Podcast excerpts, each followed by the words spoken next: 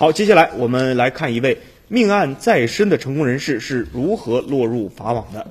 今年四十四岁的刘某呢，拥有七家公司，身家过亿。然而今年八月初在南京被抓了。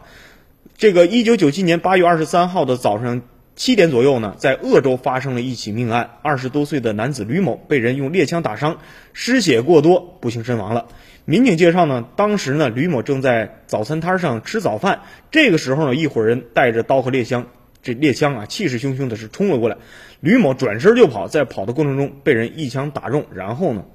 这个失血过多，不幸死亡了。那么经过调查，把这个嫌疑人锁定在了包工程的李某，是这起案件的主要的这个犯罪嫌疑人。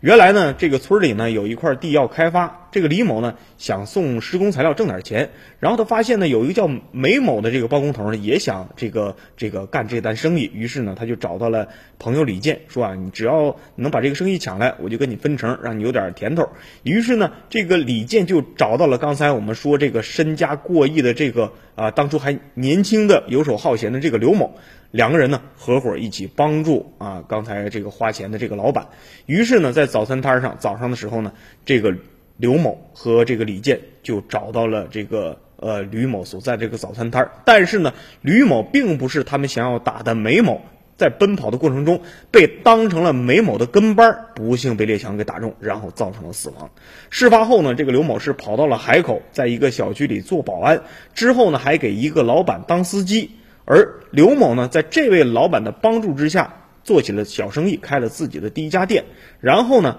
这个一四年的时候，他跑到了江苏，当上了这个国内某品牌机械的总代理。用了五年的时间，他在南京市开设了七家公司，然后是做到了身家过亿。但是呢，法网恢恢，疏而不漏。这么多年过去了，还是没有逃脱这个法律的制裁。现在呢，他已经是被抓获了，对自己的这个罪行也是供认不讳啊。那他自己也说呢，逃亡这二十二年，他是没睡过一个好觉。